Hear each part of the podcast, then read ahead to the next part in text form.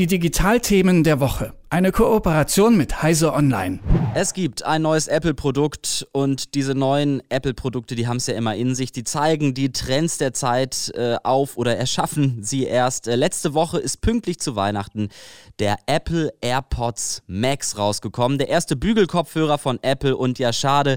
Selbst wenn ich mich äh, zu Weihnachten hätte selbst beschenken wollen mit so einem Ding, er ist ausverkauft. Jürgen Kuri von Heise Online. Schönen guten Morgen erstmal.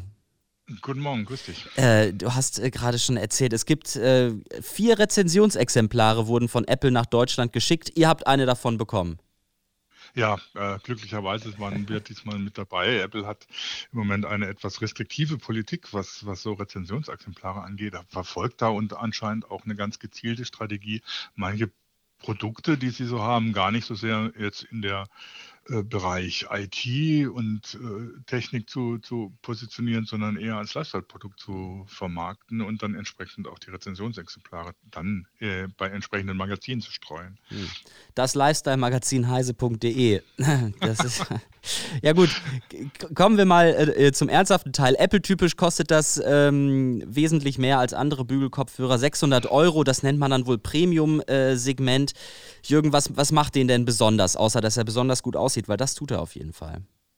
Naja, sagen wir so, fürs Premium-Segment ist das sogar noch relativ günstig. Da geht es teilweise bei Kopfhörern weit über 1000 Euro hinein, äh, in, in den Bereich weit über 1000 Euro hinein, die dann aber auch ganz anders nochmal natürlich positioniert sind. Von daher ist, versucht Apple so einen, so einen Spagat zu machen zwischen dem, dem High-End, was normale Kopfhörer angeht, und dem, sagen wir mal, mittleren Bereich, was, was so die, den ganz oberen Bereich äh, betrifft. Ähm, was sie machen, ist natürlich, die sind, sie sind sehr bequem zu tragen offensichtlich wichtig. Das ist irgendwie, sie haben ein anderes Konzept als bei anderen Kopfhörern, wo der Bügel direkt auf dem Kopf aufliegt und damit äh, den Tragekomfort so ein bisschen einschränkt. Sie haben so ein Mesh, äh, das sehr weit den Druck verteilt und das, dadurch sind sie sehr angenehm zu tragen. Sie hören sich gut an. Sie sind da in der Klasse oder so, wo der Preis halbwegs gerechtfertigt ist. Und sie versuchen durch verschiedene Techniken oder so das Hören und das Tragen noch angenehmer zu machen und besser auf den User und auf die Umgebung, in der er ist, äh, abzustimmen. Das heißt, es hört sich nicht immer gleich an, sondern es hängt davon ab, wie man den Kopf hält, wie man, wo man ist und wel welche Umgebungsgeräusche es gibt. Äh, Dutzende Mikrofone und Sensoren, wenn man sich äh, das durchliest. Ähm, es soll sogar möglich sein, quasi seinen Kopf zu drehen von seinem iPhone weg und trotzdem ähm, bleibt der Klang identisch. Eine neue Technologie, wenn ich das richtig verstanden habe.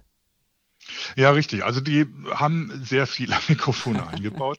ähm, äh, Zuerst geht es, geht es natürlich darum, zum, ähm, damit auch telefonieren zu können. Das heißt, man kann die ganz normal fürs iPhone benutzen, um damit auch zu sprechen. Ähm, dann gibt es natürlich die Active Noise Cancellation, ANC. Das heißt, äh, die Umgebungsgeräusche werden durch äh, Gegenschall ausgeblendet.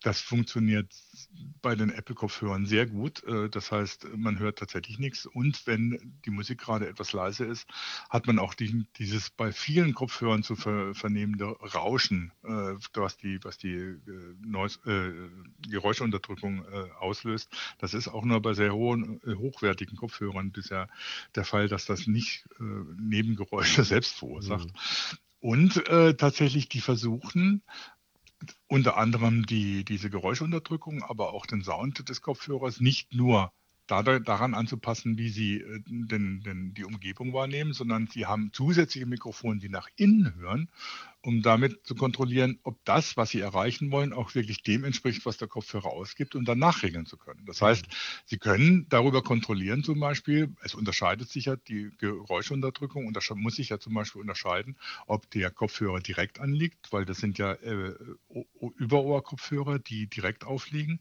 Wenn ich da eine Brille drunter stecke, dann ist eine kleine Lücke da in dem Polster unter Umständen. Das heißt, das verändert den Soundeindruck und da versucht äh, Apple mit internen Mikrofonen nachzusteuern. Dasselbe gilt natürlich auch für den Sound, den die, äh, für den Klang, den die Kopfhörer abgeben.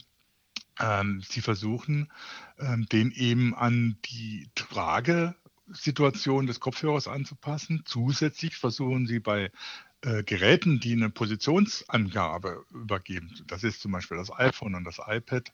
Ähm, das kann aber auch zum Beispiel Disney Plus sein oder äh, Apple, TV Plus.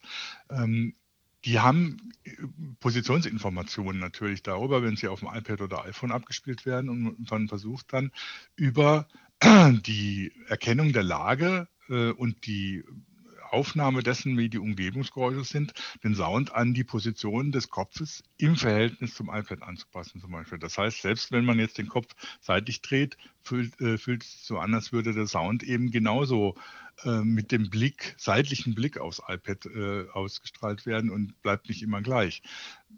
Das ist, hört sich erstmal komisch an. Und wenn man es mal benutzt hat, sagen die Leute, die das schon ausprobiert haben, dann ist es so selbstverständlich, dass man es, wenn man andere Kopfhörer aufzieht, plötzlich vermisst. Hm. Also, was ich mich gefragt habe bei diesen ganzen Mikros und Geräuschunterdrückung und 3D-Raum-Positionserkennung, äh, das ist jetzt ja, das äh, ist ja ein Trend. Also das machen ja quasi alle äh, Kopfhörerhersteller das hört sich für mich aber auch so ein bisschen so an, als würde man gar nicht mehr so richtig ähm, den Lautsprecher an sich verbessern, also das, was den Klang erzeugt, sondern sich eher dahin wenden, durch intelligente Algorithmen, Positionserkennung oder so, die Wahrnehmung des Klangs zu verbessern. Ist das so?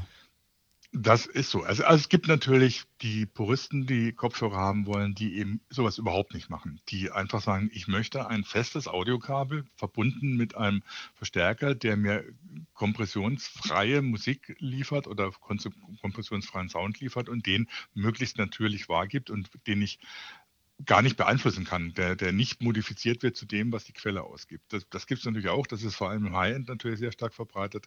Aber bei den Kopfhörern, die eigentlich der normale Mensch einsetzt, ist es tatsächlich so, dass man versucht, über die Technik, also über die eingebauten Mikrofone und Position und Sensoren und über die Software dann natürlich versucht, den Sound so anzupassen, dass es dem entspricht, was der Hörer eigentlich hören will, beziehungsweise was der Hörer ähm, erwarten kann für eine bestimmte Umgebung, für eine bestimmte äh, Lage, in der er sich selbst befindet und äh, natürlich auch für die Musik, die oder die, die, der Sound, der da kommen soll.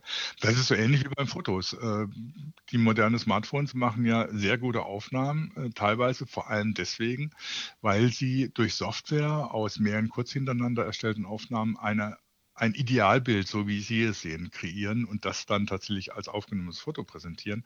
So ähnlich kann man das im Prinzip bei den Kopfhörern vorstellen. Sie versuchen durch äh, Sensoren und durch, durch Software den Sound so anzup anzupassen, dass er ein möglichst äh, möglichstes Idealbild, einen möglichen Idealsound äh, ergibt, Zumindest so, wie sich die Kopfhörerhersteller das, äh, Kopfhörerhersteller das vorstellen, beziehungsweise wie der User das dann auch unter Umständen durch Software beeinflussen kann. Hm.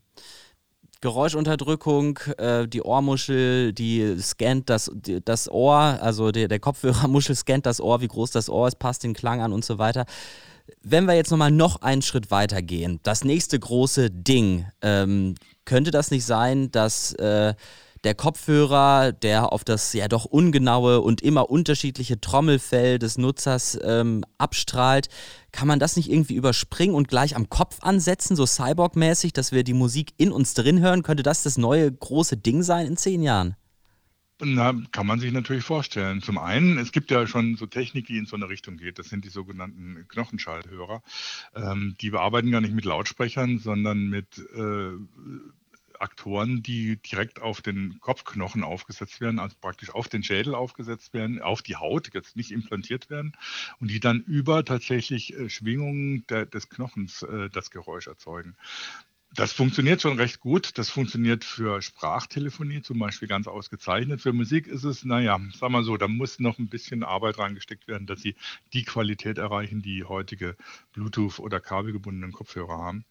Ähm, und das, man kann sich das natürlich auch vorstellen. Man kennt das ja auch von äh, Cochlear-Implantaten, dass tatsächlich über Implant Implantate das Hören wiederhergestellt wird. Dann kann man sich natürlich auch vorstellen, dass man durch Implantate überhaupt äh, bestimmte Techniken äh, ins Hören er ermöglicht. Äh, das heißt, dass man Musik dann über solche Implantate überträgt oder damit telefoniert oder ähnliches.